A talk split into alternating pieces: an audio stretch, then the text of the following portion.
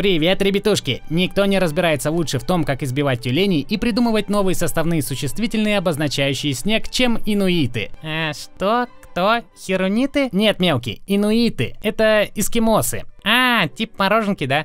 Итак, если вы такой же недалекий человек, который живет на деревьях, как я, то могли бы изначально подумать, что они не так хорошо умеют рассказывать сказки. Они же всего лишь знают вот о каких-то вот этих штуках. Но это далеко не так. На самом деле, у них очень богатые и удивительные устные традиции. Можете спросить про это у них же самих. Их сейчас довольно-таки много. Правда, сейчас они вам расскажут про Иисуса и микроволновку. А это капец какая скукотища. Поэтому я хочу с вами поговорить о периоде перед тем, как пришли миссионеры и начали рассказывать рассказывать о своих отстойных жизненных ценностях всяким деревенщинам. Такс, давайте обо всем этом я попробую рассказать языком простого студента колледжа, который никогда не покидал пределы своего штата. И очевидный дисклеймер. Эскимосы супер разные. То есть называть инуитов Карибу под группой так называемых медных инуитов, это то же самое, что путать настоящего оленя Карибу и статую оленя из меди. Ясен хрен, что издалека они похожи. Но вот когда будет гроза, уж будь добр выбери того, кого надо. Стоит отметить, что следующее высказывания могут подходить под всех эскимосов в целом, но тем не менее существуют мелкие детали, которые отображают конкретный подвид и не обязательно отображают всю народность в целом. Ясно, ясно, давай дальше.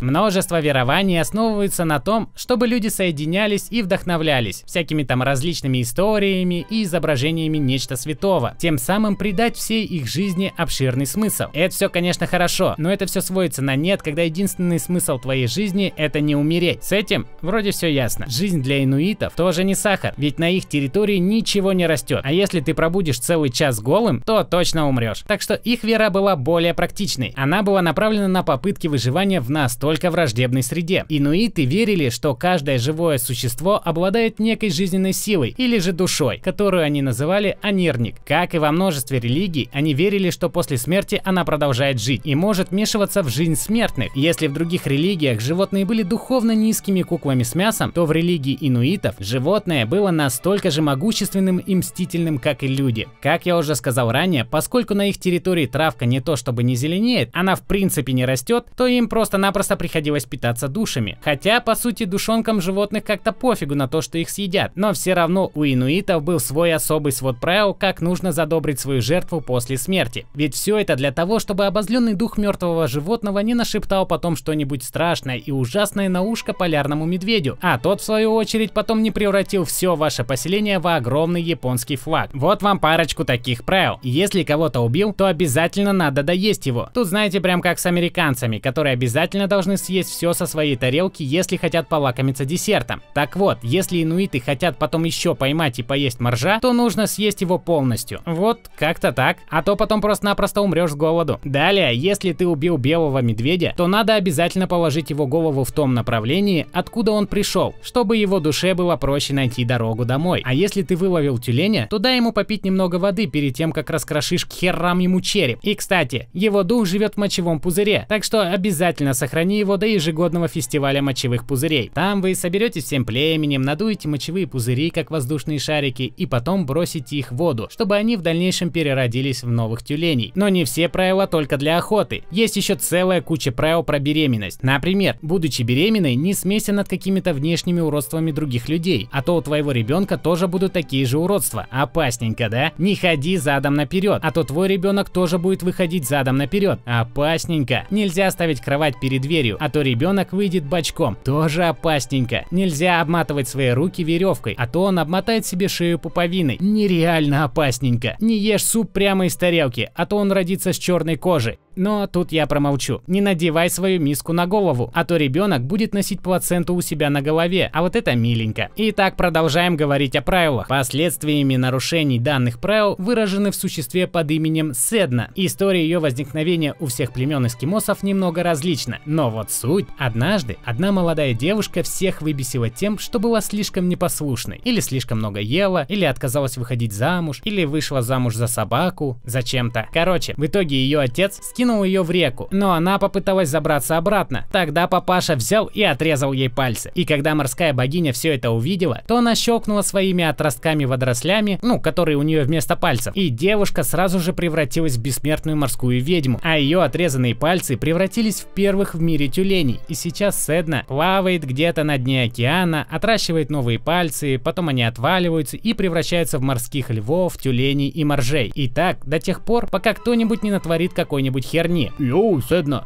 я только что увидел, как какой-то тип сожрал медузу. И что? Но он не смотрел на север, когда делал это. Да вы там все охерели, что ли? Но в его защиту могу сказать, что он умирал и не мог больше никуда смотреть. Ну, тупо просто физически не мог. А вот надо было смочь. Все, хер вам, а не еда из пальцев. Через три луны поговорим. Еще есть забавная история про луну и солнце. Давным-давно жили сестра и брат, Малина и Анинган. Когда они были маленькие, все у них было хорошо. Но когда они выросли, то им пришлось жить в деревнях, в которых могут жить только люди одного пола. И со временем они все больше и больше начали испытывать ненависть ненависть друг к другу. И так, однажды ночью Анинган почувствовал, что у его нижнего носа началась некая простуда, и ему нужно срочно высморкаться. Поэтому в ту ночь он тайно пробрался в женское ложе, увидел свою сестру и решил, а, я выбираю вот эту вот. И занялся с ней, а, ну, ну вы поняли, тем, о чем нельзя говорить вслух. Но было слишком темно, и Малина не смогла сказать, что произошло и кто это был. Но на следующую ночь Анинган такой, бля, давай еще разок. Но в этот раз Малина размазала сажу о его лицо. Поэтому после этого она зашла в мужское ложе, и только у ее брата было лицо, измазанное в каком-то говне. Ее это очень сильно разозлило. Настолько, что она взяла и отрезала свои груди. Потом положила их в миску, бросила в своего брата и сказала, если ты так сильно мною наслаждаешься, то на, ешь их, жри мои отрезанные окровавленные сисечки. После этого она схватила факел и выбежала на улицу. В тот момент, хер пойми, Анинган то ли раскаялся, то ли возбудился, но он тоже взял факел и побежал за ней. Короче, они бежали так быстро, что взлетели в воздух как самолет, и по итогу Малина стала солнцем, а Анинган луной. Э, простите, мистер старейшина, но если солнца и луны не существовало, то как они всем этим занимались ночью, если ночь-то и быть не могло?